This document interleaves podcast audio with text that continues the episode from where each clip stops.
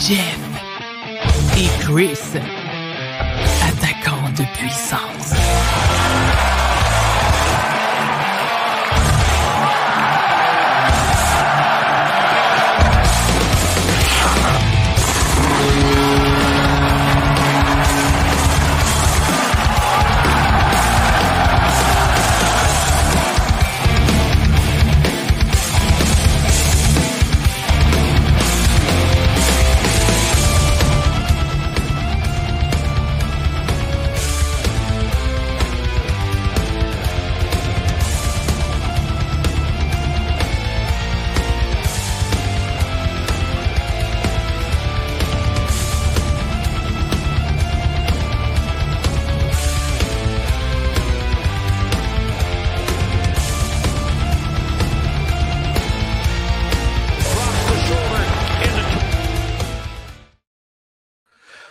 Bonsoir, chers abonnés. Bienvenue à l'épisode 7 de Jeff et Chris, attaquant de puissance. Donc, je suis Christian Amat, accompagné de Jeff Drouin.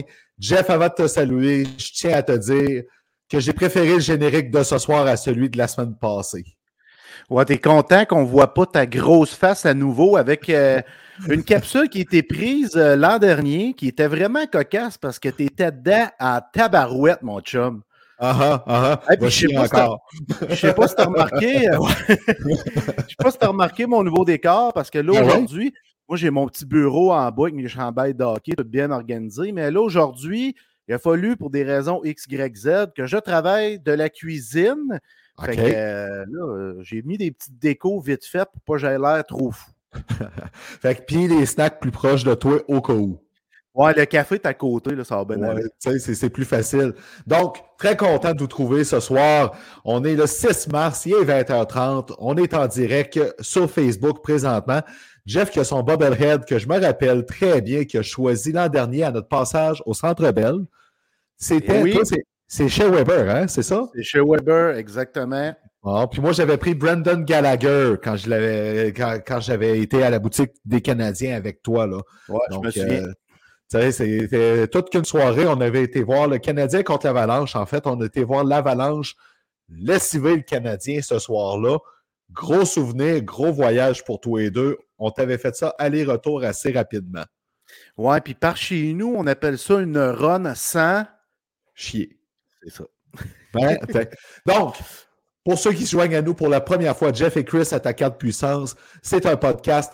On divise ça comme un match de hockey. Donc, trois périodes de 20 minutes. Encore ce soir, la première période va être consacrée aux Canadiens de Montréal.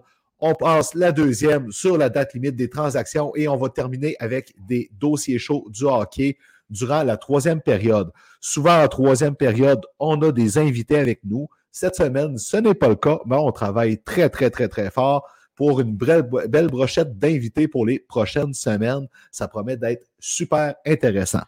Ouais, puis euh, le punch que, que je voulais divulguer la semaine passée, c'est que je suis en train de travailler pour avoir Gilles Courteau. Fait que finalement, euh, c'est ça. Fait que euh, non, mais faire sa part, blague à part, oui, Ouais. je travaille. On travaille deux, trois personnes. là. fait que durant les prochaines semaines, il y a des gens qui vont venir nous rejoindre, comme on a vu en début de saison. Oui. venir nous rejoindre en troisième période pour parler de hockey. Fait que soyez aux aguets, on va annoncer ça d'ici peu, les amis. Exactement. Puis euh, je te crée pas pour Gilles Courteau. Tu n'étais pas en train de travailler là-dessus pendant tout. Hein? Euh, tu me connais bien. Je te connais très bien. Alors, pour la première période, je l'ai dit, le Canadien de Montréal. Et aussi, après ça, on va euh, spéculer, moi et Jeff, sur nos gagnants et euh, perdants de la date limite des transactions. Ça a été une date limite assez spéciale. Et finalement, oui, la dernière période, on n'aura pas le choix de parler de ce qui se passe dans la LHJMQ parce que c'est vraiment particulier tout ça. C'est venu du champ gauche. Puis ça va, va peut-être faire du bien aussi parce que c'était rendu peut-être un peu trop hot. Et Oh! T'es ça coche, man. va dire quelque chose, mon ami. Non, j'allais juste poursuivre sur euh, l'histoire de Gilles Courteau et la LHJMQ, la LCH, mais on va en parler tantôt, Chris. Oui, mon vieux. Alors, on prend la première pause de 30 secondes et on se retrouve pour parler du Canadien.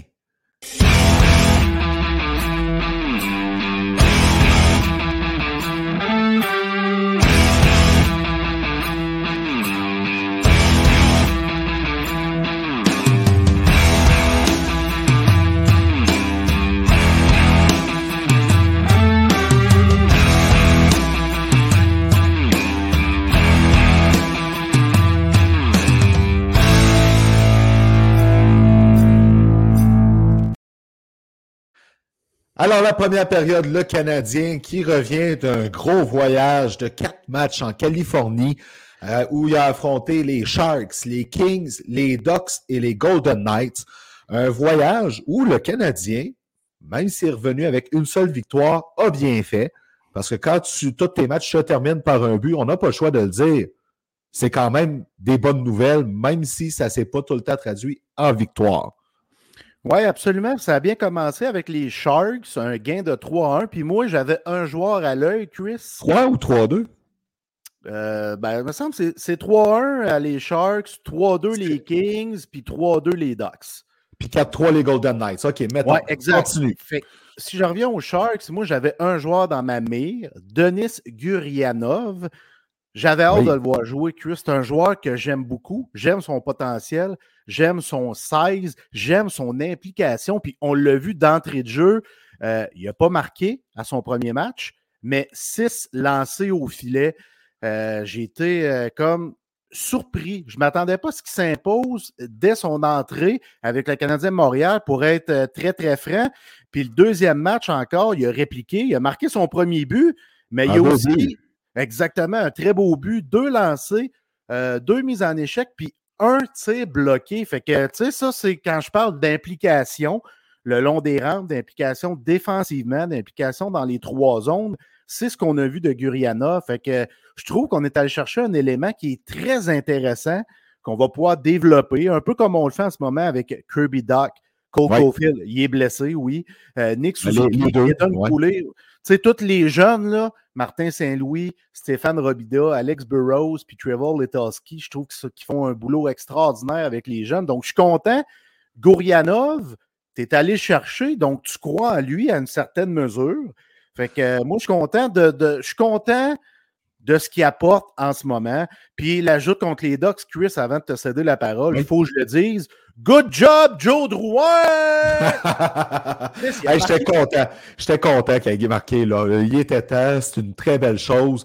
Euh, Drouin, euh, pour moi, je l'ai dit à quelques reprises, mais pour moi, cette année, c'est un des attaquants les plus constants dans l'effort chez le Canadien.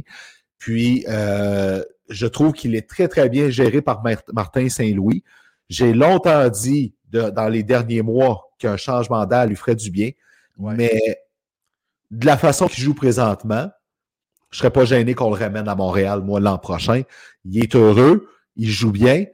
Les, les fafans euh, qu'il déteste l'ont lâché, ça fait du bien. On a un break du bashing sur Drouin. Calique que ça fait du bien. Ouais, tu peux dire Calis dans ce cas-là. Euh, c'était son premier but depuis le 1er janvier, donc ça fait à peu près 14 mois qu'il n'avait pas marqué. Puis ça, ça fait du bien parce que tu l'as dit, il joue bien, il est impliqué, il est engagé à sa façon. Parce que tu sais, Drouin, c'est pas un gars qui va être physique le long des rampes et tout ça, mais il est engagé à la mesure que Jonathan Drouin peut être engagé dans un match de hockey. Fait que je trouve ça extraordinaire. Il jouait bien, beaucoup de passes, beaucoup de mentions d'aide. Puis là, ben, il a enfin marqué son premier but. Ça fait du bien. Puis avant de repasser à la pas, Chris, je veux juste ressouligner, Gurianov, c'est un match-là, quatre shots, un tir bloqué. Fait qu'encore un troisième gros match consécutif pour, euh, pour l'attaquant russe. J'étais super content. Oui, Gurianov, là, euh, pour l'instant, ça va bien. C'est le fun. Match un petit peu plus difficile à Vegas, mais c'est pas grave mm-hmm. parce que euh, à un moment donné, c'était une grosse semaine. Là. Quatre matchs en une semaine, c'est une grosse semaine, c'est normal. Il y a le voyage dans tout ça. C'est bien correct avec ça pour moi. Euh, Gurianov, j'aime vraiment sa lecture du jeu offensive, particulièrement. Euh, ce gars-là, à Dallas, on l'avait dit quand il était acquis, il jouait sur une quatrième ligne. C'est pas un gars que tu joues, fais jouer sur une quatrième ligne. C'est un gars que tu fais jouer sur le top 2. Il y a de la place. Et euh, s'il continue à ce rythme-là, je vais le dire. Mais ça rend euh, plus facile l'idée d'échanger un Josh Anderson l'été prochain. Oui, oui, effectivement. Puis c'est le moment. Le moment parfait pour échanger un Josh Anderson pendant la période estivale. Moi, je ne le voyais pas partir à date limite des transactions. Fait que euh, oui, c'est un bon point que tu dis là. Puis on a aussi, tu sais, euh, avec Gurianov, on peut échanger Anderson. On va pouvoir mm-hmm. bouger Hoffman. Il y a peut-être l'Arizona qui vont ramasser. Euh, on aime ça, euh, ramasser du caca là-bas, c'est-à-dire des, salaires de marge ou des contrats et des joueurs qui ne jouent plus. Fait que ça serait une euh. possibilité. Puis, tu sais, il y a plusieurs jeunes joueurs qui se développent. Je veux mettre l'accent là-dessus, Chris, parce que là, je regarde du Canadien. Puis, contre les Knights, Raphaël Harvey-Pinard a compté un but. Ouais. Lancers au filet, deux mises en échec, cinq tirs bloqués. Il a joué près de 20 minutes. Il n'a pas marqué depuis le 16 février. Mais quel joueur incroyable. Puis c'est ça. Il fait partie du noyau de jeunes, selon moi, qui va rester avec le Canadien l'an prochain, qu'on va continuer de développer. Tu sais, J'aime beaucoup ce que je vois de Raphaël Harvey Pinard. J'aime beaucoup ce que je vois de Gurianov. Oui, il a juste joué quatre matchs avec les Canadiens, mais j'aime beaucoup ce que je vois de lui. Jesse Ilonen, il est bon partout, mais il n'est pas extraordinaire à nulle part. Mais euh, il a du upside, veut, veut pas, mais il n'y a pas d'effet wow dans son jeu. Dans son cas, à lui, je ne suis pas certain. On a Cole Caulfield, on sait ce qu'il peut donner. Le capitaine Nick Suzuki, même s'il a marqué 5 buts à ses 16 derniers matchs, je crois, euh, il joue 22, 23, 24 minutes. Il est surtaxé. Il, il, il, est surjoué. Il, joue beaucoup trop. Mais avec euh, l'absence de Monahan, l'absence de Kirby Doc, à un moment donné, tu n'as pas le choix. Ça vient avec. Euh, Lemon, moi, je vais te le dire, j'ai toujours vu comme un joueur rapide et je trouve que c'est ça le défaut dans son jeu. Il n'exploite pas encore assez cette facette-là. Et c'est pour ça qu'on on reste sur notre appétit avec lui présentement. Ouais, il joue avec la timidité dans son jeu, je trouve, Chris. On dirait qu'il hésite, il est, hésitant, tu sais, vas-y, let's go. Tu sais, comme je te dis, il, est bon, mais il n'y a pas de wow. Ben, s'il utilisait sa vitesse davantage, je pense qu'on serait plus épaté parce que euh, c'est là que ses belles forces sortiraient davantage. Autant à l'attaque pour pouvoir surprendre la défensive que d'aller appuyer le joueur de centre en, en retournant dans la zone défensive il est capable de le faire. Il, a montré des flashs de ça. C'est ça le problème avec Lonen. Fait que c'est là que ça va faire. On va voir si c'est un, c'est un ou un joueur de la Ligue nationale qui peut se distinguer sur une troisième ligne. Parce que ça va être ça, Lonen, un joueur de troisième ligne, s'il se développe. Ouais, si. C'est important, le si dans ce cas-ci. Puis, tu sais, on parlait de la jeunesse, parler de Kirby Doc, la défensive, la jeune défensive avec les Mailloux qui s'en vient, euh, les, les Hudson qui mm. s'en vient, ben, on a une certaine confiance pour le futur. Mais si on reste dans le présent, Chris, je me suis mis une petite note de côté. Je voulais vraiment te parler de ça. Là. Euh, je regarde l'alignement actuel, Chris, du Canadien Montréal, puis je me dis, tabarnak, c'est-tu l'une des pires éditions depuis des années? Puis je, la regarde là en, termes, ah ben, aujourd'hui, là, vraiment, aujourd'hui, qui joue aujourd'hui? Je regarde pas l'infirmerie, je regarde pas ce qui s'en vient. Ouais, regarde qui qui joue. Je regarde qui qui joue là, là, là, en ce moment, puis ouf, c'est tu sais, OK, euh, la sauce HP, on l'adore. Suzuki, Gurianov, on en a parlé, mais là, tu Hoffman, euh, tu as Pitlick, tu as Dvorak, tu as Yilonen, tu Pizzetta, tu Tierney, tu as Belzil. Tu sais, euh, c'est pas si rayonnant que ça, là. Ben, attends un peu, OK? On va faire, on va faire des choses quand même, parce que tu as raison, c'est pas si rayonnant que ça. Euh, D'un autre côté, ça paraît pas sa patinoire. Fait que ça, c'est une première affaire qui est positive. Ça veut dire que ces joueurs-là, il y a une chimie qui est là, il y a une culture qui se développe, puis euh, c'est parce que tout le monde y met du sien là-dedans. Ouais, on va reprendre. Il n'y a pas de grand nom outre Suzuki, mettons. Ah non, ça, ça entièrement d'accord. Euh, d'un autre côté, euh, moi, je me souviens d'une euh, certaine saison où il y avait Barry Richter ou d'autres avec Sergei Zoltok qui était parmi nos meilleurs pointeurs. Ouais. tu sais, ces années-là, -là, c'était raide pas mal. Là, les, les, les années après, après Régent Hall, parce qu'il a fallu rebâtir beaucoup, beaucoup, beaucoup, beaucoup, beaucoup. Là, puis c'est André Savard, il a fait toute qu'une job dans le peu de temps qu'il a été là pour, entre autres, intégrer Andrei Markov, puis tout le kit. Moi, je pense que ces années-là, ça faisait plus pitié que présentement parce que tu ne voyais pas de lueur d'espoir. Le Canadien ne repêchait pas bien, il ne développait pas bien. Oui, quand il y avait des joueurs qui se développaient, il ne gérait pas bien. Fait que, euh, tandis que là, je ne dis pas que c'est complètement blanc, mais c'est plus gris que noir quant à moi. C'est plus gris clair, mettons. Euh, oui, tu as raison. Tu apportes des bons points parce qu'il y a de l'espoir, il y a une belle chimie. On, Le Canadien joue de mieux en mieux. On sent que la structure s'installe, même si ce n'est pas le noyau qu'il va avoir l'an prochain, le noyau actuel, où il y a un seul nom qui, qui, qui est un grand nom, celui de Suzuki, ben, c'est intéressant. Euh, l'étoffe du Canadien, c'est intéressant, mais moi, je regarde les noms derrière du chandail sur la feuille d'alignement, puis je me dis, oh, yeah, tu sais, c'est c'est pas ce qu'on avait même en début de saison. En début de saison, parce que moi, jusqu'à un certain point, je trouvais que l'équipe euh, aurait pu, aurait pu lutter parmi. Ouais, ouais, ouais, on va le dire comme ça, Chris. Je voulais dire, aurait pu, batailler parmi les 3-4 équipes pour le wild card, sans faire les séries, mais avoir une lutte plus chaude un petit peu, là, parce que ça a dégringolé, là, mais je voyais un peu ça avec le portrait du match numéro 1. Là, avec le match numéro 62-63, je me dis, aïe, C'est autre chose. C'est autre chose, on va le dire. Écoute, de toute façon, au début de la saison, les attentes n'étaient pas élevées. Là, présentement, moi, je trouve que de la façon que le Canadien joue, il dépasse mes attentes à moi. Moi, je m'attendais à ce que ça soit plus difficile. Euh, je m'attendais à ce que les passages à vide soient plus difficiles à gérer. Il y en a eu. Puis le coaching staff, tout le monde a bien passé à travers ça. Martin Saint-Louis a 100 games de coach derrière la cravate maintenant dans la Ligue nationale. Ça va bien. C'est le fun d'avoir allé. J'ai hâte de voir le prochain passage à vide, comment ça va être traversé, parce qu'il va en avoir d'autres passages à vide. Là. C'est sûr, sûr, sûr. J'ai hâte de voir comment il va être traversé, puis combien de temps ça va prendre à le traverser. Ça va être moins long que celui qu'on a vu dans les dernières semaines? ça serait supposé en temps normal, parce qu'ils apprennent de ça, ils grandissent, les joueurs. Oui, exactement. Puis quand tu construis une fondation, tu rencontres des obstacles. C'est ce que le Canadien a eu cette année, puis ça va se poursuivre parce que la fondation n'est pas terminée. Là. On est en pleine reconstruction, on est en plein, en plein apprentissage de la nouvelle culture instaurée par Martin Saint-Louis. Puis lui aussi, tu l'as dit, il a 100 matchs derrière la cravate. Puis il s'améliore lui aussi. C'est un coach recru, veut, veut pas, puis il s'en cache pas, Saint-Louis. Là.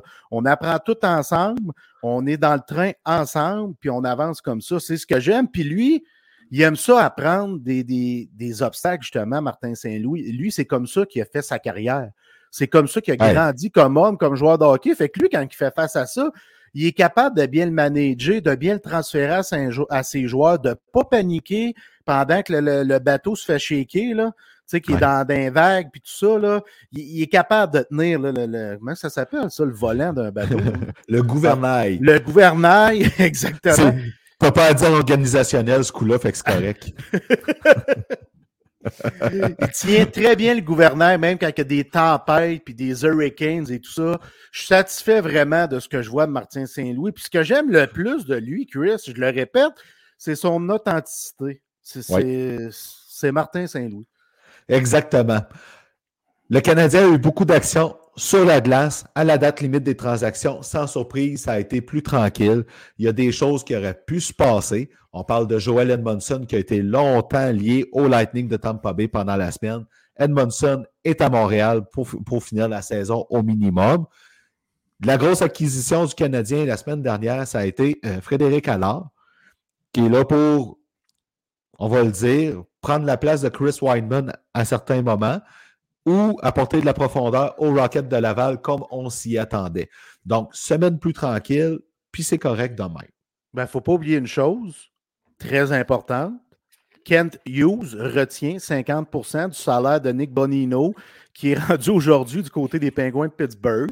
Fait que ça, c'est Pour un, choix de cinquième ronde. Oui, ouais, exactement. C'est un petit geste futile, mais c'est quand même là parce que sais, les gens ont été déçus. Euh, moi, j'arrive dans la chambre de hockey le, vendredi après la date limite, exactement. Fait que là, tout le monde me pose des questions. Puis, Calic, pourquoi Edmondson est encore là? Pourquoi que Hoffman est encore là? Pourquoi que Drouin est encore là? Tu sais, euh, qu'est-ce que tu veux que je réponde, Chris?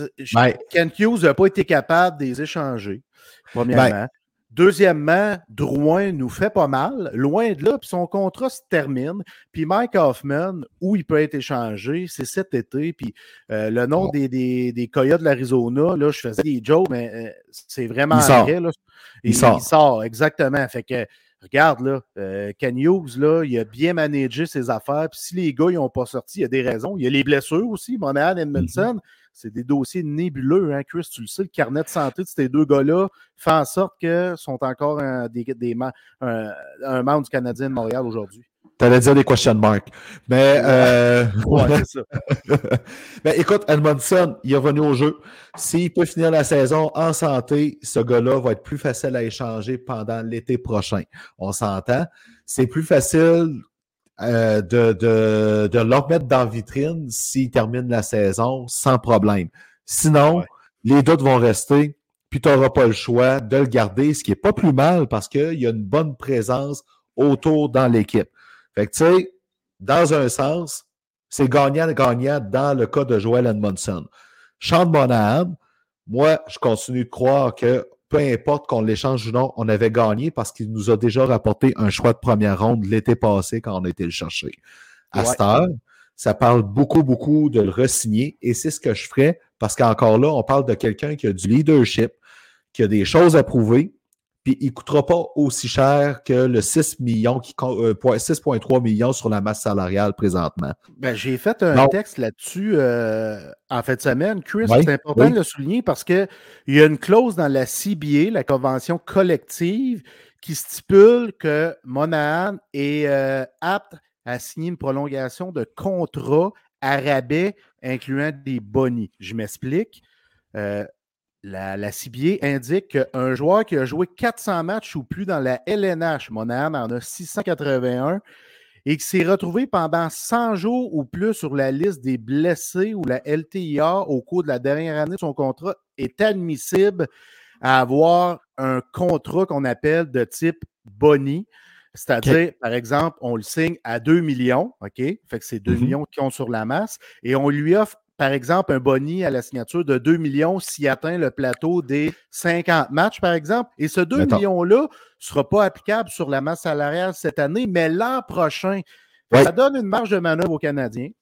Monahan va toucher un bon salaire et ça donne une deuxième chance à Monahan de se reprendre, de connaître une bonne Mhm. saison, de ne pas se blesser, d'être échangé avec un contrat qui compte peu sur la masse salariale et que c'est le Canadien qui se retrouverait avec les bonnies de Monahan, même s'il est transigé, si il atteint euh, les Le- target, là.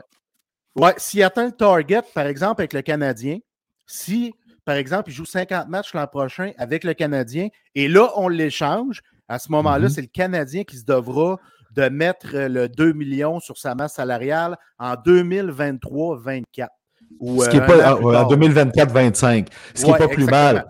Ce serait un contrat intelligent pour Monahan parce qu'il Mhm. est dans un milieu qui est où, où il était bien, en tout cas sur la glace. Euh, ce qui pourrait le nuire, par exemple, on le sait, sa blessure a été mal gérée. Est-ce que tu as le goût de retourner là-dedans s'il n'y a pas de changement? Ça se peut que ça nuise aux Canadiens là-dedans parce que le gars va vouloir prouver qu'il est capable de rester dans la Ligue nationale en santé.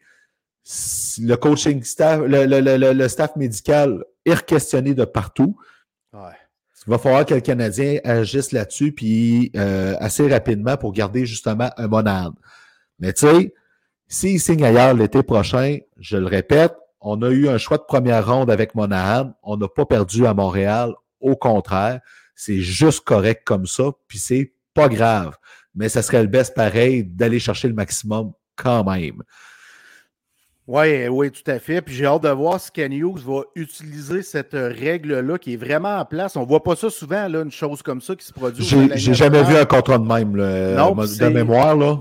Ben, moi non plus. Puis lui qui a fait le texte de base, c'est euh, Marco D'Amico. D'Amico. D'Amico. Oui. Euh, c'est lui qui a fait le, texte- le texte de base, puis tout ça. J'ai trouvé ça très intéressant. Fait que moi, je suis parti de là pour faire mon texte avec euh, Sean Monahan, mais euh, moi, je pense que c'est une belle solution pour tout le monde. C'est- tu sais, c'est- ce serait le meilleur scénario pour tout le monde. Mais après ça, à partir de là, on verra ce qui se passera parce que ça ne veut pas dire que Monahan va recevoir une offre, Chris, là, le premier. Non plus. Non plus, en que, effet. Tu on en parle, son statut est très nébuleux. On sait, on sait rien. Pas compliqué. Euh, Est-ce que tu sais quelque chose sur Sean Monahan? Non.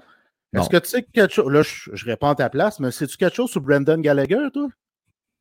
Pas en tout. Tu sais, sais-tu comment qu'on apprend que Brendan Gallagher euh, se comporte? C'est en suivant Emma Fortin, sa copine, sur euh, Instagram. Elle publie des photos, puis on voit Monahan, puis les, euh, Monahan, excuse, Gallagher, puis Gallagher porte encore une botte.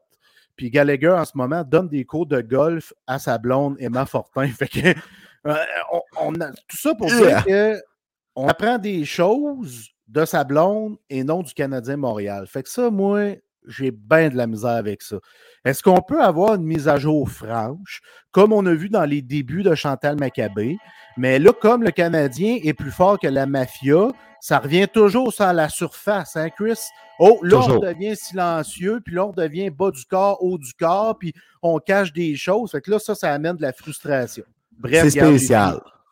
Écoute, cette semaine, le Canadien, écoute, je ne t'ostine pas du tout là-dessus, au contraire. Cette semaine, le Canadien accueille les Hurricanes avec Yesperi Kotkaniemi qui, qui vient de faire 5 points dans une game. Les mauvaises langues vont dire qu'il est correct pour, pour 10 games, à lui de prouver le contraire. Ensuite, les Rangers avec Vladimir Tarasenko et Patrick Kane sont les adversaires du Canadien. Et finalement, les Devils et leur nouvel attaquant de puissance, Timo Meyer, vont euh, affronter le Canadien. Grosse semaine pour les hommes de Martin Saint-Louis. Ça va être raide, ça va être un, gros apprentissage pour euh, la jeune équipe euh, de, de, la gang à Saint-Louis. Ouais, puis ces trois clubs, on l'a vu avec les transactions qu'ils ont faites, là, la Caroline, ils ont bougé un peu moins, ils ont rajouté le gauze à leur brigade défensive, là, mais il en demeure pas moins que ces trois clubs qui visent la Coupe Stanley, rien de moins. Exactement.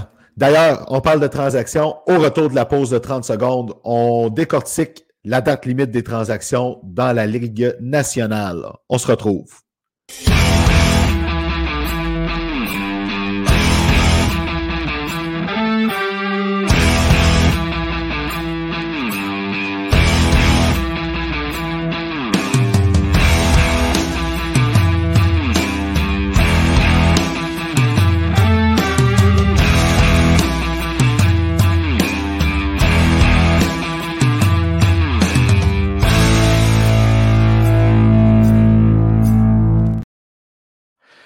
Alors, de retour dans vos oreilles pour la deuxième période, on parle transaction, le sujet qui a beaucoup occupé les manchettes dans la Ligue nationale. Un vendredi décevant parce que la plupart des gros mouvements de personnel ont été faits pendant les deux, trois semaines avant. Oui. Ça devait-tu être plat pour RDS TVA Sport? Non, mais à chaque année, c'est quand même assez tranquille la date limite, mais là, c'était la pire depuis je ne sais plus combien de temps. Mon ah, c'était fou, Tous les gros noms étaient bougés avant 6 heures le matin, l'heure où tout s'est amorcé à TVA Sport et à RDS. Pauvres boys qui travaillaient, man. Écoute, ce jour-là, OK, moi à job, OK, ça a été une journée complètement folle, OK? De 9h15 à 5h, ça n'a pas arrêté. Je pense que j'ai dîné, puis je suis même plus sûr, tu sais, juste pour te dire à quel point ça a roulé. Puis ça a tellement roulé que j'étais arrivé à 5 heures, puis je me suis assis, un peu avec mon collègue Manu pour regarder les échanges conclus, puis ça fait Ah ouais, j'ai rien manqué à ce point-là, c'est fou, tu sais. Fait que euh, oui, euh, toutes mes sympathies à ces gens-là qui ont dû combler plusieurs heures dans peine euh, avec du vent. Ouais, c'est faut que tu sois créatif dans ces cas-là. Puis qu'est-ce qu'on fait? Ben, on analyse les transactions qui ont été exécutées par les équipes aspirantes, les équipes perdantes, les équipes gagnantes, ce qu'on va faire un peu là. Là, là, là? Euh, oui, exactement. Je pense qu'on s'enligne là, Chris. Écoute, moi, j'ai vu plusieurs équipes gagnantes. J'ai trouvé que la date, limite, la, date, limite, des transactions cette année, les trois semaines avant, euh, j'ai trouvé qu'il y avait une vibe différente des autres années. Il y a plusieurs gros noms qui ont été échangés. Il y a plusieurs équipes qui ont dit Wow, ma fenêtre est peut-être là, c'est le temps d'en profiter. Pour moi, l'équipe la plus gagnante dans tout ça va demeurer les Bruins de Boston avec les ajouts de Dimitri Orlov, d'un peu de Garnett Hathaway qui, va avoir quand même un rôle important dans le vestiaire, et de Tyler Bertuzzi, vu que Taylor Hall était blessé. Don Sweeney a fait une job colossal là-dedans. C'est incroyable. Il veut la donner, la dernière Coupe Stanley, à son capitaine. C'est clair, net et précis. Boston est en mission. Ouais, je suis d'accord avec toi. Boston est mon numéro un de mon côté aussi. Puis il ne faut pas oublier Kulikov. Euh, je veux dire, c'est pas. Orlov. Euh, euh, ouais, il y a eu Orlov. Puis il me semble que Kulikov est allé aussi à Boston où je me fous. Pittsburgh. Tu as raison. Tu as raison. Je ne sais, pas pourquoi, sais pas pourquoi il est là, là mais Pittsburgh est, mon, Pittsburgh est mon deuxième, pour vrai. Puis c'est pas ah des gros, de gros ajouts qu'on a fait à Pittsburgh, Chris. C'est juste des petits éléments de profondeur. Nick Bonino, euh, Granlund, Kulikov, qui est un élément de profondeur également pour la défensive euh, des Pingouins de Pittsburgh, parce que les Pingouins ont une attaque, deux premiers trios, que moi je trouve ça extraordinaire, les deux premiers trios. La défensive est moyenne, mais en demeure pas moins qu'on a ajouté juste des petits pions pour dire Christy, il nous manque ces petites épices-là dans notre équipe. Fait que c'est ce qu'on va ajouter, c'est ce qu'on a donné à Crosby et sa bande. Donc, euh, non, je trouvais ça intéressant le travail qu'on a fait à Pittsburgh, sans tout réécrire, mais c'est des petits éléments qui sont importants pour le club. Ben, tu vois, moi, là, j'ai mis les pingouins d'un perdant pour moi. Pour vrai. Euh, Ron Extall a paniqué. OK, on va le dire. C'est quand même de la panique qu'il y a eu parce que le club allait nulle part. Euh, perdre Kasperi, Kasperi Kapanen pour rien au balotage, j'ai trouvé ça ordinaire un peu, mais gars, c'est correct. Euh, il ne devait pas avoir une grande valeur non plus euh, sur le marché ben, des transactions. Il y avait quand même une saison. Mais il y avait une saison. Intéressante, ben, c'est ça. Fait moi, les là-dessus, euh, coup d'épée dans l'eau de Ron Extall. Ben, Allez chercher. Pas, moi, Chris, parce que le, club se bat. parmi les équipes repêchées de 1, puis on est là, là. Puis les éléments qu'on a ajoutés, tu sacrifies pas grand-chose. Voyons, tu sacrifies pas grand-chose pour ajouter euh, de la petite épice qui te manquait parce que, tu sais, veux, veux pas, au sein de ce groupe-là, qu'est-ce qui manquait à l'attaque, Chris, dans le top 6? Rien. rien, dans le top 6. Ça, je suis d'accord pour ça. Mais Michael Granlund reste un gars qui est, qui est destiné à une troisième ligne comme c'est là. Je trouve qu'il coûte cher pour ça. OK? Il n'a pas coûté cher à acquérir, mais il va menoter les pingouins à long terme sur le plan financier. Ça, je suis sûr de ça. Euh, Kulikov, OK. Mais le vrai besoin des pingouins, il n'a pas été réglé. OK? Puis un duo Tristan Jarry, Casey Smith en série. Si Jarry, ça va bien, OK. Mais si tu te retrouves avec Casey DeSmith, tu es dans le trouble. Je suis d'accord, mais des gardiens numéro un qui, peut, qui pouvaient aider les Pingouins Pittsburgh, tu peux-tu m'en nommer? Il n'y en avait pas. Il le seul qui a été échangé, il a été échangé deux fois, c'est Quick. Exactement. Euh, fait moi, je pense qu'il savait, Ron Extall, où il a essayé puis il n'a pas été capable. Fait que lui, ce qu'il s'est dit, OK, j'ai le club que j'ai là, je suis menotté au niveau de la masse salariale. Qu'est-ce que je peux faire pour aider Sid? ben Christy, je vais y ajouter des petites épices qui vont faire la job. Moi, c'est comme ça que je l'ai vu, parce que mmh. j'aime ça des fois qu'on ajoute on n'ajoute pas trop gros. Des fois, ça peut déranger une chimie. Je vais te donner un exemple. Ça, c'est vrai, par exemple. Ça, c'est vrai, par exemple. Je vais te donner un exemple. Les Rangers de New York. Oh, wow! Tarasenko, Patrick Kane. Tabarnak, c'est toute la même épice, Chris, qu'on rajoute. Mmh c'est le même type de joueur. Fait que moi, je me dis, oui, tu t'en vas chercher deux vedettes qui sont euh, similaires, mettons, là. Euh, je vais dire, sont différents, mais tu comprends ce que je veux dire? Oui, je comprends ce que tu veux dire. style de joueur. Alors que les Pingouins, on s'est dit, nous autres, on a notre top 6. Qu'est-ce qui nous manque? Ben, c'est des gars comme Bonino, comme Kulikov. C'est ça qu'on va ajouter. Ça ne détruira pas notre chimie. Ça, ça pourrait peut-être même l'aider. Chez les Rangers, peut-être que ça va briser quelque chose. J'ai hâte d'avoir la suite des choses, là, mais euh, ça ben, reste à suivre. Tu sais. Ben, tu vois, j'ai même pas mis les Rangers ni dans mes gagnants, ni dans mes perdants personnellement. Fait que ça te donne une idée comment je, suis au diapason là-dessus avec toi. Pingouin, je, demande à être convaincu. Tant mieux si jamais ça fonctionne, par exemple, je vais être super heureux pour eux autres, mais je demande à être convaincu là-dessus euh, 100%. Mon, moi, mon deuxième gagnant, ça me gêne pas de le dire parce que c'est quelqu'un que j'ai souvent planté, et là, je trouve qu'il a bien fait ça, mais euh, les Hallers, l'acquisition de Mathias Ecombe, coup de chapeau pour les Hallers qui avaient besoin d'un joueur comme lui. Euh, Tyson Barry, c'est un corps arrière, mais ce n'était pas quelqu'un qui pouvait aider cette équipe-là. Euh, avec, ce n'était pas, pas l'identité qu'il avait besoin avec les Hallers d'Edmonton. J'aime beaucoup mieux euh, ce que Mathias Ecombe peut amener à cette équipe-là. Puis en même temps, ben, ça amène que L'autre équipe que je nomme gagnante, les Prédateurs de Nashville, ont eu un bon retour. Ça, c'est un échange gagnant-gagnant. J'adore ça. Bel ben, job à Ken Harlan l'échange gagnant-gagnant se fait quand un club qui veut un peu remodeler versus un club qui veut gagner, mais ça fait souvent des transactions gagnant-gagnant. C'est ce qu'on a vu entre les Oilers et les Preds. C'est une bonne transaction. Puis les Oilers ont rajouté aussi Nick Burgstad, euh, qui est une, addition qui est assez intéressant pour le club. Là. Ça ajoute une profondeur à l'attaque. Fait que je commence à me dire, OK, On a une profondeur à l'attaque chez euh, les Oilers Edmonton. Mm. améliore grandement la défensive, pour vrai. Là. Oui, vraiment. puis j'ai le feeling, Chris, que McDavid, là, il est tanné. Dans le sens qu'il est réellement en mission pour taire un peu ses dénigreurs. Parce que, tu sais, ah, McDavid est explosif, il est incroyable, mais il est plus individualiste que Nathan McKinnon ou Sidney Crosby, par exemple. Mais là, moi, je vois un gars de plus en plus un meilleur leader, un meilleur joueur d'équipe qui commence à comprendre, qui a appris au fil des années. Fait que les Hallers, à Stiffy, je commence à y croire un peu, Chris. Écoute, eux autres aussi auraient eu besoin d'un, euh, je vais le dire, d'un gardien de but, mais rendu là, garde, tu l'as bien souligné, il n'y en avait pas de gardien sur le marché cette année. C'est correct.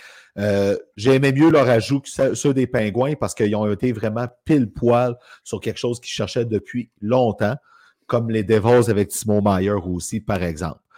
Euh, autre équipe gagnante, puis la preuve que tu n'es pas obligé d'être sur le bord des séries pour faire des ajouts intéressants. Calic, Pierre Dorion, là, comparé à ce qu'on entendait, là, il n'a pas payé cher, Jacob Chitron, là. On s'entend, là.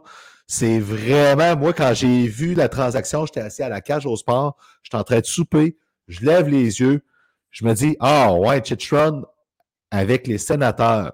Wow! Ben, contre Oui, exact, exact. Puis contrairement aux deux équipes avec qui les Sens luttent pour une place en série. Je parle ici des, des Sabres et des Panthers. C'est ces trois équipes-là qui se battent pour adhérer aux séries. Là, Je pense que la lutte va se, va se continuer jusqu'à la fin de la saison, mais les Sens ont bougé, puis ils ont bougé en amenant un pion excessivement important, puis c'est un joueur qu'on avait de besoin chez les Sens. Les Panthers n'ont pas bougé. Les Sabres ont...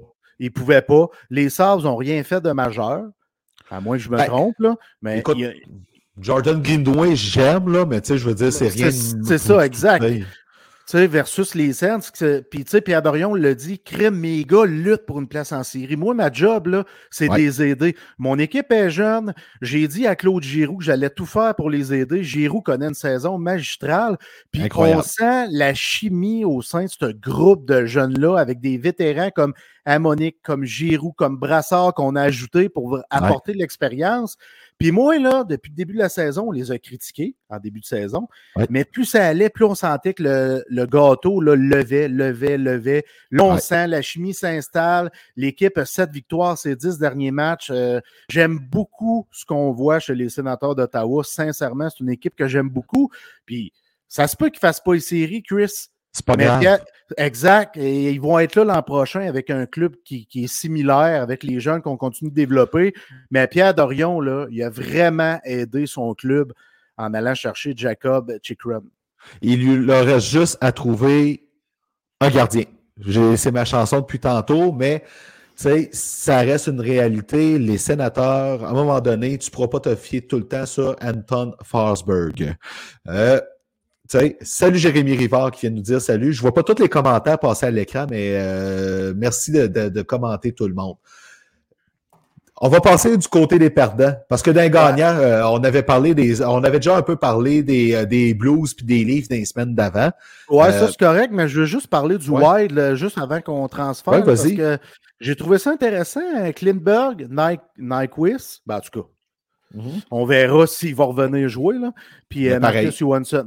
Puis Marcus Johansson, fait encore là, c'est rien de. Ben, Clint c'est quand même une addition, une addition majeure ou, ou importante. Importante. Importante. Mais on a ajouté des petits éléments qui peuvent venir aider l'équipe. Ça va t'assurer parce que dans l'Ouest, Chris, ça ne prend pas grand-chose. Honnêtement, les huit équipes qui font les séries, là, tu iras voir ça, il y a très peu de ah, points qui les séparent. C'est quasiment tu mets d'un chapeau, puis c'est lui qui va gagner l'Ouest pour vrai. Fait que, ah, ça, va, ça va te suivre. Le Wild a fait juste les petits mouvements nécessaires, selon moi. Fait que je te laisse la parole pour les équipes perdantes.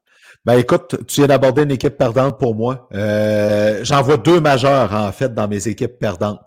La première, les Ducks d'Anaheim. Je trouve que cette année, c'est sûr qu'il n'y avait pas de Ricard Rackle en G ou de Empus Lindholm. Pareil, John Klingberg, pendant longtemps, le prix demandé, on s'attendait à un choix de première ou de deuxième ronde minimum. Il n'a pas du tout été chercher ça. Fait que pour moi, c'est euh, ça a été un coup d'épée dans l'eau. Puis euh, le fait, euh, tu sais, Kevin Shattenkirk aussi, tu maximises pas ça, il joue bien. Pourtant, malgré tout, les Ducks n'avaient pas nécessairement des gros éléments à échanger, mais il y en avait à échanger quand même. Quand on regarde les prix payés pour d'autres joueurs inférieurs, c'est un coup d'épée dans l'eau pour Pat Verbeek, ce coup-là, là, je ne peux pas m'en cacher. Euh, oui, oui. Puis tu sais, son équipe, euh, il y a des jeunes qui sont intéressants, qui poussent dans l'organigramme, mais je ne le sais pas. Euh, les Dogs Anaheim ne m'inspirent pas, Chris. Puis ouais, tu sais ce qui s'est passé l'année passée, ça a brassé un peu avec dans le club école et tout ça. On a remercié Joël Joël Bouchard et son équipe. Puis ça tourne un peu bizarrement au sein de ce groupe-là. Fait que je sais pas, je suis inquiet. Je suis vraiment inquiet de voir ce qui se passe de, de ce côté-là. J'ai hâte de voir moi aussi. Euh, les Ducks, en tout cas. Puis euh, tu sais, ce qui traîne finit par salir, euh, finit par salir. Ça fait deux ans qu'on a des, la chanson que Maxime Comtois, ça marche pas à, à Naïm, tout ça. Euh, à un moment donné, c'est un dossier, il va falloir qu'il soit réglé d'une façon ou d'une autre. Si tu le gardes, tu l'assumes, puis tu le fais jouer en conséquence. Sinon, tu l'échanges, tu lui donnes un nouveau départ ailleurs, puis tu vas chercher un joueur du même genre qui a besoin d'un nouveau départ, parce que ça va être ça à cette heure-là de Maxime Comtois. Là. Un peu comme Kirby Duck qui avait besoin d'un départ ailleurs, ou en tout cas, peu importe, ou, ou Jurianov. Là, fait que toi, je trouve ça bizarre comment c'est géré ce dossier-là. Ça traîne un, peu trop à mon goût. Euh, oui, absolument. Je suis d'accord avec toi. Fait que euh, moi, je pense que Pat Verbeek devra aiguiser ses crayons puis faire du mouvement personnel, bouger les choses là, parce que tu sais, j'analyse ça, Chris là. Ils ont un futur quand même intéressant, mais il me semble qu'il manque de quoi. Puis Zigress commence à me taper ses nerfs. Tu sais, euh, je vais dire honnêtement, comment ça me taper ses nerfs. Euh, c'est qui le capitaine là-bas dans le futur? Euh, un gars se questionne sur les Dogs Anaheim. Moi, dans mes perdants, pour taire le dossier des, des Ducks, j'ai mis les Panthers. parce qu'ils ne pouvaient pas bouger. il n'y avait rien à donner. Il n'y avait rien à donner. Ont fait des gros mouvements l'été dernier. Mais tu sais, c'est plate quand tu peux pas bouger puis que ton équipe a se bat pour les séries, Chris. Fait que j'ai comme pas eu le choix des mettre du côté des perdants parce que comme directeur général, tu as ton équipe qui se bat pour une place en série, il faut que tu sois créatif. Il faut que tu trouves une façon de procéder à une transaction pour un peu shaker le pommier puis amener un élément. Juste, je vais te donner un exemple, puis juste un genre de, de Nick Bonino. Tu sais, juste ça, là, que tu amènes un gars d'expérience qui va venir supporter tout ça, ben, ça te dit dans la chambre, OK, euh, il essaie de nous aider en apportant un élément, qui, en apportant du grit, du caractère, tu sais. Euh, je ne sais pas, il aurait fallu qu'il soit créatif davantage, selon moi, là, pour montrer à ses joueurs qui croient en eux autres, qui est derrière eux. Mais d'un autre côté, j'imagine qu'il a essayé et ça n'a pas fonctionné. Tu sais, euh, ben, il a, tout donné l'année d'avant, là. Fait que, à un moment donné, euh, il a été en ligne, puis c'est ça, à un moment donné. C'est un peu bizarre ce qui se passe euh, du côté des Panthers. Ça va être intéressant de voir le futur parce que là, ils n'ont pas de premier choix pour un bon moment encore. Hein, on va le dire. Euh, il va falloir que, que Bill Zito soit très, très, très, très créatif. Moi, un autre de mes perdants, les Flyers de Philadelphie. Euh, tu réussis. Tu sais, ah. James Van Riemsdyk, il me semble que tu aurais, aurais, dû être capable de l'échanger. Mais à part ça, il me semble que, tu parlais d'ambiance autour d'une équipe. Moi, je trouve qu'à Philadelphie, c'est bien plus malsain qu'à Anaheim présentement de ce côté-là. Euh, pas de JVR échangé. Tu as Je comprends pas. Exact. Provorov qui est sur le marché dans la vitrine depuis longtemps. Euh, oui, tu as raison, JVR, je ne comprends pas ce qu'il fait encore là. Il y avait quand même une certaine valeur avant la fin des transactions. Je ne comprends pas pourquoi il est encore là. Surtout après que Timo Meyer soit parti pour les Devils. Je me dis, OK, euh, des équipes aspirantes ont besoin de ces gars-là, puis on le sait qu'il y a des solutions à tout pour euh, garder du salaire à des endroits, puis tout ça. Fait que euh, moi aussi, les Flyers, c'est dans mes plus perdants pour toutes les raisons que tu as nommées. J'ai trouvé ça particulier, mettons, là, comme. Puis, c'est parce que là, à Philadelphie, on ne veut pas reconstruire, mais il est où le plan? Et là, c'est là que Il je commence à pas. me dire il n'y en a pas. Il n'y en a pas. John les- Tortorella qui est là pour, euh, qui est un coach que tu prends pour gagner maintenant. Ça ne fonctionne pas. Tu lui donnes pas les éléments pour. Le- la présidence de l'équipe ne veut pas reconstruire. Tu as Chuck Fletcher qui est là, qui a jamais, qui a pas un si grand dossier comme DG dans, dans sa carrière. C'est ça. Euh, tu as Sean Couturier qu'on ne sait pas qu'est-ce qui va se passer dans sa carrière. Tu sais, euh, il y, a, il y a de quoi de malsain qui traîne euh, du côté de Philadelphie. Ça Oui. regarde pas bien. ils n'ont plus de culture, Chris. Tu sais, quand on parlait, Ouais. si je te demande c'est quoi le système, la culture des Flyers, on savait, c'était la robustesse, c'était le Ouais. grit. Tu sais, on, on peut reculer loin, mais si on recule juste de, il y a quoi, 7, 8, 10 ans, de Scott Hartnell, tu sais, t'as des Claude Ouais. Giroux, des gars de caractère comme ça. On connaissait la culture, outre à être roux, porter la barbe rousse, c'était le caractère, c'était l'attitude, tu sais, c'était d'être cocky. Tu comprends ce que je veux dire? Ouais. On le savait avec qui on avait affaire quand on allait jouer contre eux autres. Aujourd'hui, oublie ça, là. On, s'est échevelé, on peut pas dire c'est, quoi les Flyers. C'est rien. Puis tu, tu capitalises même pas sur une saison euh, qui est quand même bonne de Carter Hart, on va le dire. Là. C'est ça l'affaire. là. Tu as un gars comme Carter Hart qui a réussi à rebondir de, mettons, une saison et demie ardue, puis tu ne réussis pas à aller à faire mieux que ça. C'est vraiment étrange. Là. Tu du côté de Philadelphie, là, ouf que je serais inquiet à être un fan des Flyers. Autre Puis, équipe perdante pour toi, mon... Ah, tu, tu l'as acheté de quoi? Vas-y. Ouais, ben, tu, toi, t'es un fan de l'Avalanche. Oui. Tu aimes l'Avalanche, tu sais, c'est l'une de tes équipes favorites. Oui, là, oui, oui, oui. De ce que je connais de toi. Et tu sais, si- As-tu vu, gars? Et tu sais, si- Chris, es-tu suis- satisfait? Es-tu satisfait des additions de l'Arcellaire, qui était euh, l'option Z? Puis je l'adore, l'Arcellaire, comme troisième centre. Mais c'était l'option Z de l'Avalanche qui cherchait un deuxième centre depuis le début de la saison. Ouais. Et aussi l'ajout de Jack Johnson. Qu'est-ce que tu penses de ça, Chris? Ah, ça sonne. C'est pas grave. Bon, oui, puis euh, on, peut, on va continuer un petit peu. Là. Euh, je suis resté tiède devant l'avalanche. OK? Euh, je vais le dire. Pas emballé. Un peu déçu. Tu sais, c'est. Mais je à un moment donné, encore là, c'est à kick l'année dernière. Lui, il a été all-in aussi. Il a donné quand même des bons éléments, tout ça. Puis ils ont gagné. ils ont gagné, tu sais. Eux autres, on va le dire, eux autres, Ouais. ils ont gagné. Fait que je ne m'attendais pas à des gros mouvements. Puis l'avalanche, ben, c'est sûr que quand tes deux premières options, pour aller chercher un deuxième centre, tu sais, euh, Sean Monahan puis Jonathan Taze, tu sais, on, on peut-tu le dire? Parce qu'en bout de ligne, là, des vrais deuxièmes centres, il y en a combien qui ont été échangés dans les trois dernières semaines? Pas tant que ça, là, tu sais.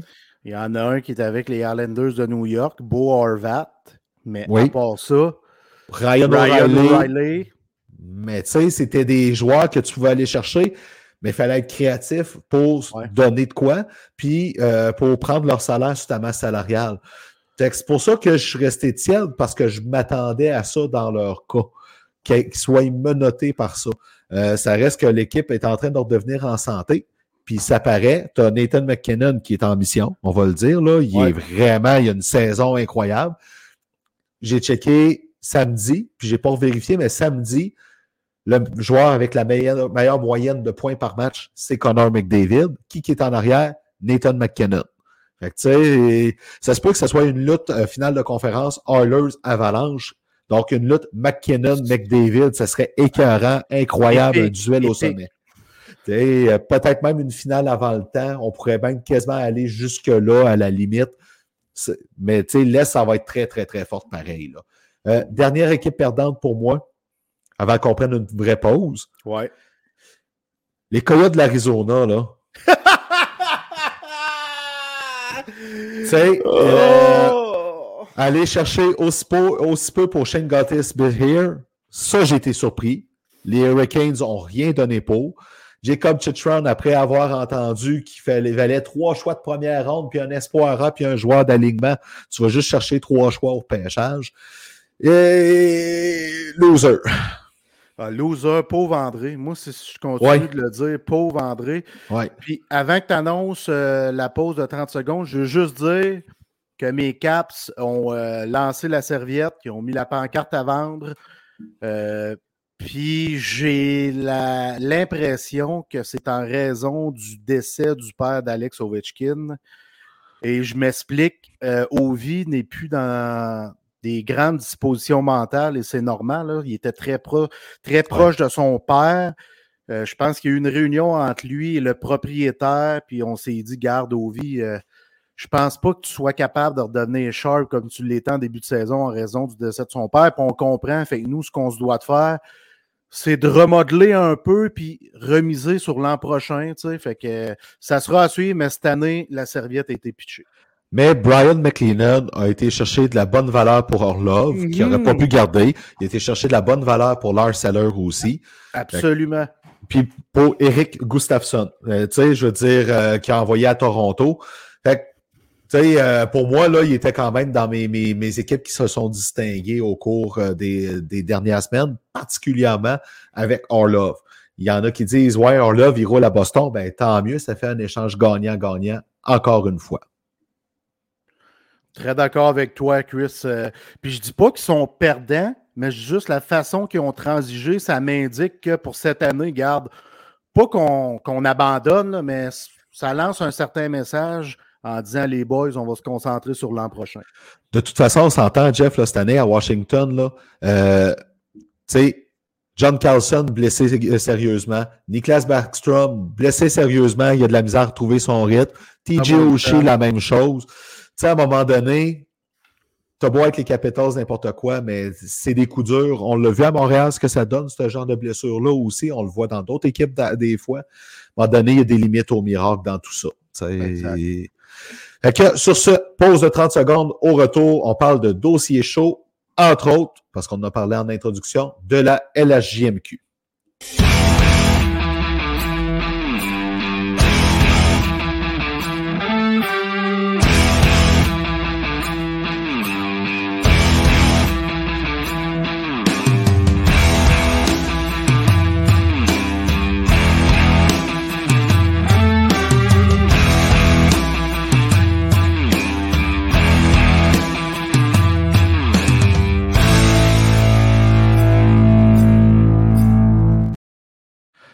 De retour pour finir notre soirée avec vous, avec un tour d'horizon de ce qui se passe un peu partout sur la planète hockey.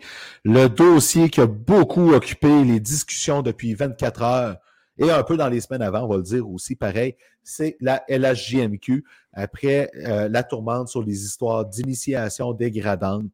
Euh, Gilles Courteau qui a paru devant les parlementaires et qui a admis ne pas avoir dit la vérité en commission parlementaire. Ça a eu raison du commissaire qui a eu un bilan en deux teintes. On peut-tu le dire de même, Jeff? Tu sais, Gilles Courteau a amené beaucoup de bien à la, GMQ, mais sa fin de règne, là, c'est un, un, petit, un petit poète-poète, là. Un bon poète-poète. Ouais. En toi puis moi, ça fait 30 quelques années que M. Courteau, 37, était à la tête de la LHJMQ. J'ai un certain respect pour Gilles Courteau. Euh, j'ai eu de bons commentaires de part et d'autre à l'époque où je couvrais euh, les Vultures de Drummondville. Puis, euh, tu sais, c'est difficile de. Comment je pourrais dire ça? De, le critiquer à outrance, OK? Parce que oui, il a fait des belles choses, il a fait des pas belles choses et tout ça, mais le dernier dossier qu'il a géré, c'est celui qu'on connaît actuellement au sujet des, de ce qui s'est passé au niveau des, pas des, viols, mais des, Oui, merci beaucoup. Euh, ça, ça l'a été, ben, ça l'a coulé, tout simplement, parce que, euh, tu sais, moi, je le savais comme journaliste, ce qu'il y avait comme initiation aux joueurs. Puis à l'époque où je couvrais ça, c'était en 2011, 12, 13 à peu près, euh, mm-hmm. c'était pas aussi fou que c'était dans les années 90, fin 90, début 2000, mais il y avait des choses qui se passaient. Si moi je le sais parce qu'un joueur me l'a dit, c'est sûr que le coach le sait. C'est sûr que le GM ben le sait. C'est sûr que le commissaire le sait. C'est un petit monde, là, OK? Tout le monde se parle. Fait que tu peux pas dire devant les médias que tu n'étais pas au courant parce qu'il n'y a personne qui va te croire parce que c'est impossible. On ben connaît ce monde-là, on le sait que tout le monde se parle, on sait le blabla, le mémérage à travers le circuit. Chris, on n'est pas fou, là. Mais ben non, c'est ça. Puis, tu sais, Gilles Coteau, comme gestionnaire, a eu des, des, des, très beaux coups. l'expansion des maritimes. Euh, je lisais, je pense que ça fait 11-12 ans qu'il n'y a pas eu de déménagement d'un club dans la Ligue de hockey junior majeur du Québec. Ça, on s'entend, c'est exceptionnel. Là. Regarde là, qu'est-ce qui se passe dans la OHL, dans la WHL. Là-bas, c'est courant que ça arrive. Tu sais, le Ice de Kootenay, qui a entre autres déménagé à Winnipeg dans la WHL. Ça, c'est des bons coups. Gilles Courtour, qui à un moment donné a eu la clairvoyance d'imposer l'anglais dans le vestiaire aussi. Tu sais, ça a soulevé des critiques, mais depuis ce temps-là, il y a pas mal plus d'hommes de hockey qui s'en vont coacher dans des compétitions internationales, puis les joueurs de la Q arrivent mieux préparés chez les pros. Tu sais, fait c'est plate, je comprends l'importance du français, j'en suis le premier à le défendre, mais c'était des excellents coups. Mais là, le dossier des bagarres dans Q, c'était en train de lui nuire. Et là, les initiations, ça a été quelque chose, ça aussi. Puis, euh, comment que ça a été là à réagir à l'histoire de l'agression sexuelle avec les deux joueurs des Tigres, l'automne 2000, euh, 2021? 21. Oui, exact, exact. Ça aussi, là, ça a été quelque chose. Euh, une fin de, de, de, un bilan, une fin de règne un peu terne, malheureusement, dans ce cas-ci. Oui, puis c'est plate pour M. Courteau Gilles Courteau, je vais dire Gilles, oui. c'est pas parce que qu'est-ce qu'on va se souvenir de lui? C'est la fin. C'est ce qui a fait beau, là, c'est comme ça s'est effacé, puis on va juste se souvenir de la fin, comment ça s'est terminé, comment ça s'est terminé, pardon, pardon, sa réaction, sa démission vivement sur les réseaux sociaux et tout ça. C'est de ça qu'on va se rappeler. C'est plat, mais c'est ça. Puis c'est un dossier qui a été mal géré. Euh, moi, je pense qu'il aurait fallu que M. Courteau soit authentique là-dedans. Il aurait eu l'air moins fou qu'il a l'air aujourd'hui. Ben, il aurait, il aurait pris parce qu'il avait déjà annoncé sa retraite pour 2024. Ouais. Il, se serait rendu à la fin de sa retraite plus facilement. Peut-être pas, parce que, tu sais, veut, veut pas, euh, il y a quand même, euh, comment je pourrais dire, quand tu es au courant de choses comme ça, puis qu'en apparence, il n'y a rien qui a été fait, tu sais, mais sa fin de règne aurait été peut-être un peu plus calme que présentement. ça, On va le dire de même. Écoute, Mario Cecchini qui quitte euh, les Alouettes de Montréal pour devenir commissaire de la Q. Première chose qu'on apprend, l'abolition des bagarres déjà dans la Ligue d'hockey junior majeur du Québec. Ça, c'est intéressant. C'est un premier pas. On fait OK, on casse avec certaines affaires qui faisaient jaser depuis longtemps. Prochaine étape, ne faudrait pas se surprendre de voir le calendrier de la Q être plus léger. C'est demandé de plus en plus. On veut laisser plus de temps aux études pour les joueurs, plus de temps pour l'entraînement aussi. Bref, on veut se rapprocher un peu de la NCAA là-dessus. Puis c'est peut-être pas une mauvaise idée. Ben non, 68 matchs, Chris. Les jeunes, au niveau du junior majeur, vivent presque au même rythme que les joueurs professionnels qui vivent de ça. Puis les jeunes joueurs, la LHJMQ, il y en a qui vont travailler à travers ça. Il y en a qui vont pas à l'école, donc qui vont travailler à travers ça. Il y en a qui vont à l'école. Euh, ça l'étudie dans l'autobus. C'est fou le rythme de vie de ces jeunes-là. Là. Pour, je, me répète, je suis fatigué avec ça, mais pour avoir côtoyé les jeunes, avoir couvert la LHJMQ, euh, je te le dis, là, les jeunes sont à côté pratiquement plus que les pros de la Ligue nationale de hockey. C'est assez fou. Fait que moi, ça fait longtemps que j'en parle avec des chums et tout ça. Là, ça devrait diminuer de match, là, ce calendrier-là. Il est ben trop. Il est étouffé. Des matchs dans la semaine, on ne devrait pas en avoir, là, à part des rivalités comme, mettons, les Husky Foreurs puis les clubs qui sont proches. Peut-être. Parce qu'il n'y a, pas de a pas de déplacement là, trop long. Là. Ben, Exactement. Fait que, moi, je pense qu'il faut vraiment couper le calendrier, mais ça va être un dossier qu'on va continuer d'étudier, puis on verra pour la suite des choses. Très hâte de voir ça. On lâche la queue un peu. Et là, je propose qu'on passe à la course aux séries dans la Ligue nationale. Tu l'as abordé tantôt. Dans l'Ouest, excusez-moi. Dans l'Ouest, on s'entend que la course pour le wild card est presque réglée. OK? Parce que les Prédateurs ont 68 points, les Flames ont 64 points. C'est les deux équipes les plus proches des Jets qui sont la deuxième équipe pour le wildcard, le quatrième as, avec 74 points. C'est sûr que si Nashville remportait ses trois games en main sur les Jets, ce serait une autre chose. Mais Nashville a vendu. Déjà là, ça ne regarde pas nécessairement bien de ce côté-là. Mais il y a quand même des enjeux. Les têtes des divisions sont accessibles à tout le monde. Puis tu l'as souligné tantôt, entre les Jets et les Golden Knights, qui, sont les, qui, est qui est l'équipe qui a le plus de points, il y a un gros total de 8 points qui séparent les équipes en série dans l'Ouest. Ça, c'est emballant. Ouais, oui, puis ça va être intéressant, là, cette lutte-là pour la, première place de chacune des deux divisions. Puis moi, je pense que les huit équipes qui font les séries en ce moment, Chris, dans l'Ouest, puis tu l'as dit, là, tu l'as pratiquement dit, ça va être ces huit équipes-là qui vont faire les séries. Les Preds, ils ont vendu. Les Flames, c'est tout croche. Euh, je ne crois pas tout à cette équipe-là, tant et si longtemps que la vieille. Daryl Sutter va être là.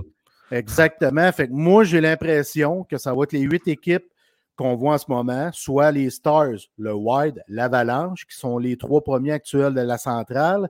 Pacifique, c'est Vegas, les Kings et Seattle. Puis en ce moment, euh, Wild Card, c'est les Oilers et les Jets. Ça va jouer, c'est sûr que ça va jouer d'ici la fin de la saison parce qu'il y a peu de points qui séparent les équipes, mais ça va être une lutte très intéressante, tu l'as dit, pour la première place. Là. Euh, ça, va être, ça va être emballant du côté de l'Ouest. Si on se dit, OK, il n'y a pas d'équipe qui domine comme les Bruins, euh, à la rigueur comme les, les Hurricanes ou les Devils, mais c'est une lutte qui va être très chaude jusqu'à la fin de la saison. Ça va être très intéressant pour les partisans de hockey. Puis, de l'autre côté, dans l'Est, OK, Là, les Capitals, on sait qu'ils vendent, ils ont acheté la serviette pour cette saison. Fait que je les omets volontairement avec leurs 68 points. Mais tu as les Panthers à 68 points, les Sénateurs à 68, les Sabres à 68, les Pingouins à 71 et les Islanders à 72 points qui se battent toutes pour la quatrième masse. Pourquoi je nomme juste eux autres? Parce que les Rangers, les Devils puis les Hurricanes, avec le 79 à 90 points, sont bien installés dans la section métropolitaine. Il n'y a pas de doute à moins d'une énorme surprise, d'un énorme revirement, ces trois clubs-là vont, vont être des séries, puis vont, on va voir euh, de quoi de bien intéressant. Mais toutes les autres équipes, les Islanders, les Pingouins, les Sabres, les Sénateurs et les Panthers, c'est toutes des équipes qui ont des chances de faire les séries. Ça aussi, c'est emballant, ce côté-là. Là. Ah, c'est très emballant. Puis moi, l'équipe que je surveille, je te l'ai dit, c'est les sénateurs. Je trouve qu'ils jouent très bien. Puis, tu sais, j'ai aimé ça parce que Pierre Dorion, là, il n'a pas limogé son entraîneur-chef. Non. DJ Smith est encore le pilote en chef euh, des sénateurs d'Ottawa. Ça, je suis content parce que les joueurs l'aiment. Les joueurs voulaient qu'il reste en arrière du banc des sénateurs. Fait qu'encore là, euh, Pierre Dorion, c'est un bon geste qu'il n'a pas fait, soit de clairer son entraîneur puis de continuer à faire confiance. L'équipe a bien grandi à travers l'adversité. Fait que moi, euh, très attiré du côté d'Ottawa. Les Islanders, avec l'ajout de Beau Horvat, euh, devraient lutter. Euh, sont en série en ce moment. On verra pour la suite des choses. Mais il va y avoir des luttes intéressantes. Il va y avoir des luttes intéressantes, sauf pour trois clubs. Écoute, c'est ça, tu sais, puis les, les Islanders, par exemple, la perte de, la perte de Barzal fait mal quand même là-dedans parce que, tu sais, c'est veut, veut pas, ça reste un moteur de l'attaque, un des moteurs. Euh, sauf que tu as Ilya Sorokin qui est tout simplement incroyable, qui a encore une saison euh, à la hauteur du talent qui nous était promis quand il s'est amené en Amérique du Nord. Euh, j'ai hâte de voir les Pingouins. Les Panthers, j'ai de la misère à y croire, mais ils ont encore leur chance. Puis euh, je regarde ça, les Panthers, à leurs dix derniers matchs, cinq, victoires. Les Sénateurs, sept victoires. Les Sabres, six. Les Pingouins, cinq. Et les Islanders, cinq. Mais les Islanders ont trois défaites en surtemps. Donc, les Panthers, au rythme qu'ils jouent, il y a du rattrapage à faire. Il faut vraiment qu'ils élèvent le jeu d'un cran pour pouvoir euh, espérer être de la danse du printemps. Ouais, il va falloir que certains joueurs lèvent leur jeu d'un cran pour suivre Matthew Kachuk, qui connaît encore une fois une saison euh, hallucinante, incroyable, une saison monstrueuse. mais c'est un club. Au début de la saison, je me disais, je les vois en série. Moi, j'y croyais pas. Ben, là, j'y crois pas. Euh, ben, ça fait un moment, là, c'est pas juste en regardant le classement là, là ça fait un moment que je crois pas en cette équipe-là pour une tonne de raisons. On a brimé premièrement l'esprit d'équipe. Oui, Kachuk, c'est le meilleur joueur du club, connaît encore une grande saison, il est fabuleux, c'est une star, mais tu brises quelque chose quand tu trades un gars comme Jonathan Huberdeau, puis je suis persuadé que ça n'a vraiment pas aidé. Il y avait deux grands chums, hein? ben, c'est ben, encore ces grands chums. Là. Mackenzie Wilgar aussi, ça n'a pas fait de bien. Aussi, ben oui. Parce que je vais, te, je vais te le dire, moi, je ne croyais pas aux Panthers à cause de leur défensive. Je la regardais puis je me disais, mais comment qu'ils vont faire? Ouais, c'est ça. Exactement, exactement. On a, on a brisé une bonne brigade, puis on a brisé une chimie. Moi, c'est ça le constat que je vois des Panthers de Floride. Puis c'est vraiment rien contre Matthew Kachuk, là. absolument rien contre la personne et le joueur. C'est juste qu'on avait une chimie dans cette équipe-là qu'on a cassée. Fait que, puis ça a l'air être très, très difficile à réparer, autant pour les Panthers que Jonathan Huberdeau avec une saison de cul du côté des Flames. Écoute, c'est fou, là, tu sais. Puis Paul Maurice c'est un coach qui a tout le temps été respecté. Là, présentement, il a l'air d'un coach qui commence à avoir fait son temps. Absolument d'accord avec toi. C'est une autre chose, ça. Les joueurs, ils aimaient Andrew Brunette, puis pouf, pas d'expérience. On veut gagner, on va amener un coach d'expérience. Mais ça allait briser quelque chose, aussi. Exactement. Moi, la chose que je trouve emballante en vue des séries comme celle-là, c'est qu'à 99% on s'enligne vers un autre duel entre les Maple Leafs et le Lightning en première ronde. Épique. Ça va, être, épique. L'année passée, je continue de dire que les Maple Leafs auraient dû gagner, parce qu'ils ont mieux joué en général. Sauf que Andrei Vasilevski est arrivé au septième match et il a été égal à lui-même. Puis c'est correct, il est payé pour ça. Mais les Maple Leafs avaient mieux joué. Mais là, on regarde le Lightning. Puis là, on commence à voir John Cooper qui bench ses trois meilleurs joueurs. Et ça, je ne pensais jamais voir John Cooper faire de quoi de ce genre-là. Tu sais, c'était. Quand j'ai lu ça, je me suis dit, ben voyons donc, c'est une joke. C'est pas son style. Non, exact. Puis moi, je pense qu'un coach qui agit comme ça, il agit par panique, puis il est peut-être en train de perdre son vestiaire parce que, sincèrement, là, bencher ton capitaine, Chris, là, tu défais quelque chose. C'est sûr, ben sûr, sûr, sûr. Peu importe ce que tu vas dire dans les médias, là, c'est pas vrai. Tu défais quelque chose. Puis là, le mmh. Lightning, ils ont juste deux victoires leurs dix derniers matchs. C'est une équipe incroyable. Là. Fait qu'il y a quelque chose qui se passe qui va pas bien dans l'environnement de l'équipe. Puis John Cooper, puis je l'adore, il est reconnu comme le meilleur entraîneur de la Ligue nationale de hockey. Mais il l'a échappé. Il l'a échappé, puis là, on parle, on remet en doute son poste d'entraîneur-chef chez le Lightning de Tampa Bay, imagine-toi donc. Tu sais, si, ça continue à dégringoler, puis là, qu'on fait série par la peau des fesses, puis que là, on se fait sortir en première ronde, moi, je pense que John Cooper, il revient même pas, Chris, malgré tout ce qu'il a fait pour ce club-là. C'est quand même ingrat, on s'entend là, mm-hmm. là-dessus, mais oui, tu as raison là-dessus. C'est. J'ai c'est quelque chose que je ne pensais pas qu'on verrait. je peux-tu le dire, euh, je vais le dire comme ça, là, je ne croyais pas qu'on verrait ça avec lui en tant que tel. D'un autre côté, on parle de la course aux séries. Moi, c'est ce qui m'intéresse beaucoup, c'est comme c'est là, que euh, ça amène du jeu qui s'élève d'un cran et plus. Il y a encore une autre course qu'on surveille, c'est celle à Connor Bedard. Et là, le Canadien, quand on regarde le classement, parce qu'il faut qu'on en parle, il y en a qui rêvent de lui à Montréal. C'est encore possible, même si les chances de loterie sont minces, ça, on va le dire, mais ça reste une loterie, on ne sait jamais. Euh, le Canadien finira pas dans le top 3 des pires équipes. Ça, pour moi, c'est réglé. 56 points en 63 matchs présentement. Mais en dessous, là, tu as les Sharks, qui, tu sais, le top 3 présentement, les Sharks avec 48 points en 63, les Blackhawks qui en ont 47 en 62 et les Blue Jackets qui en ont 46 en 63. Écoute, tu sais, euh, on a beau rêver. Tu as les Ducks qui suivent avec 50 points, les Coyotes qui en ont 52, puis les Canucks qui ont 57. Le Canadien, dans le pire des cas, il peut finir 28e dans le pire des cas. Puis c'est possible, mais c'est le pire des cas pareil.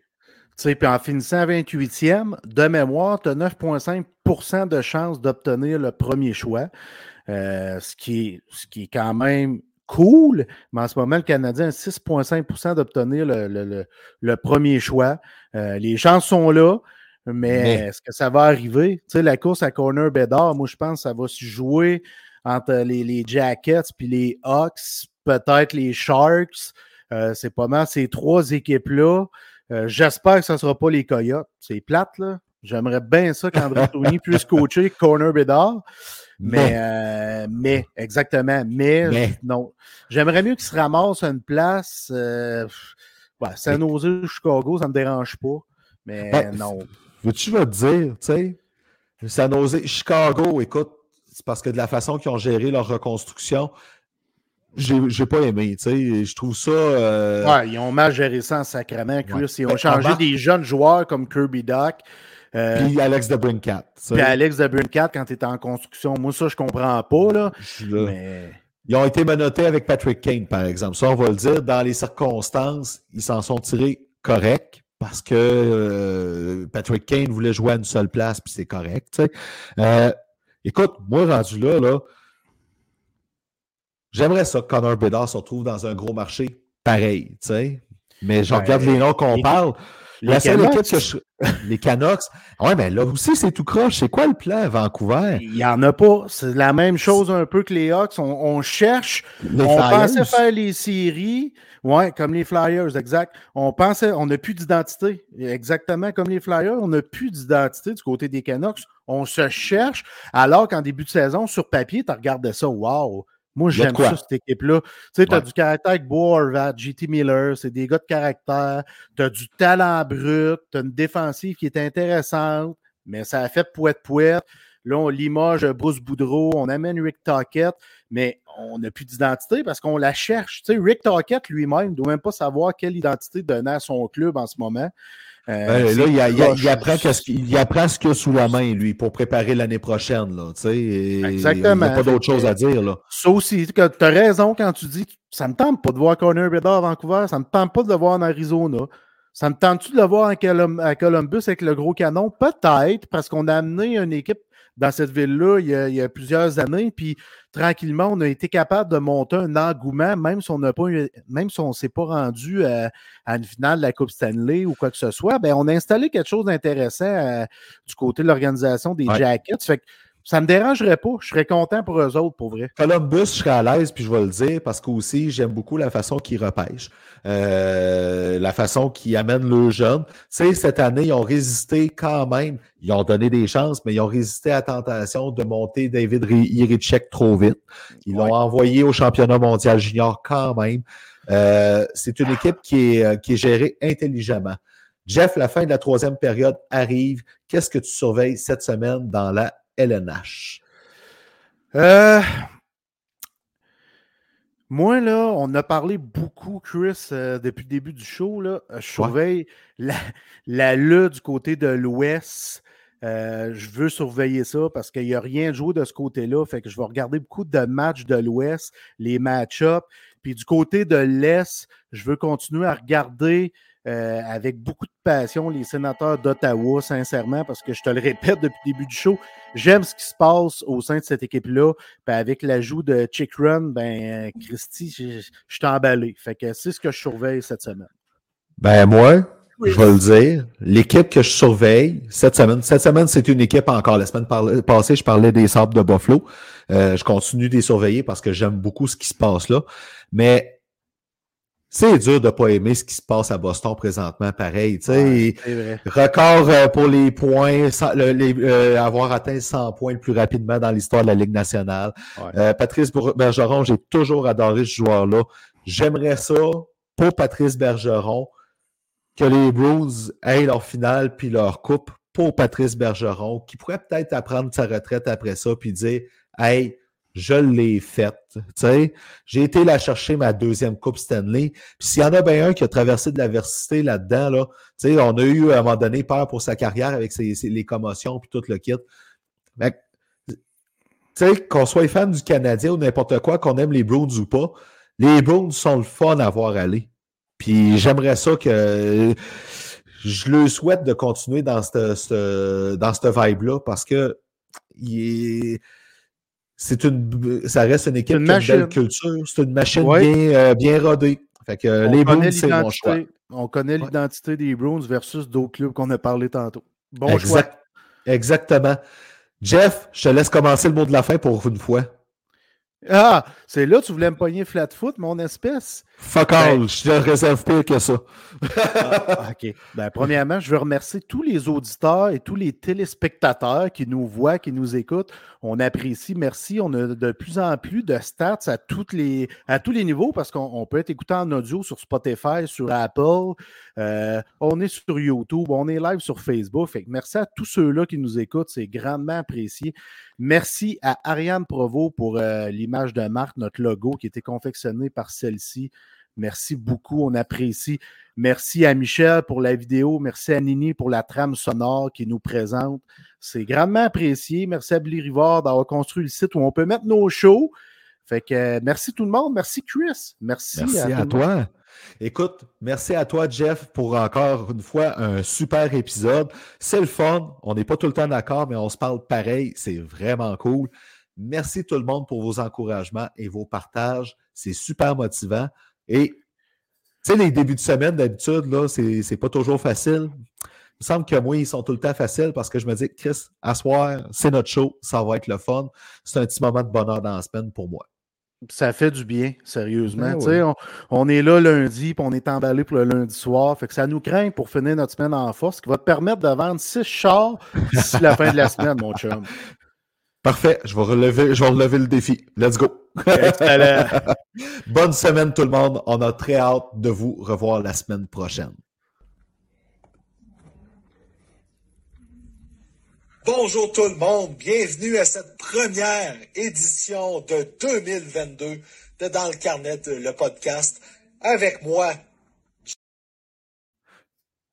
T'es fait.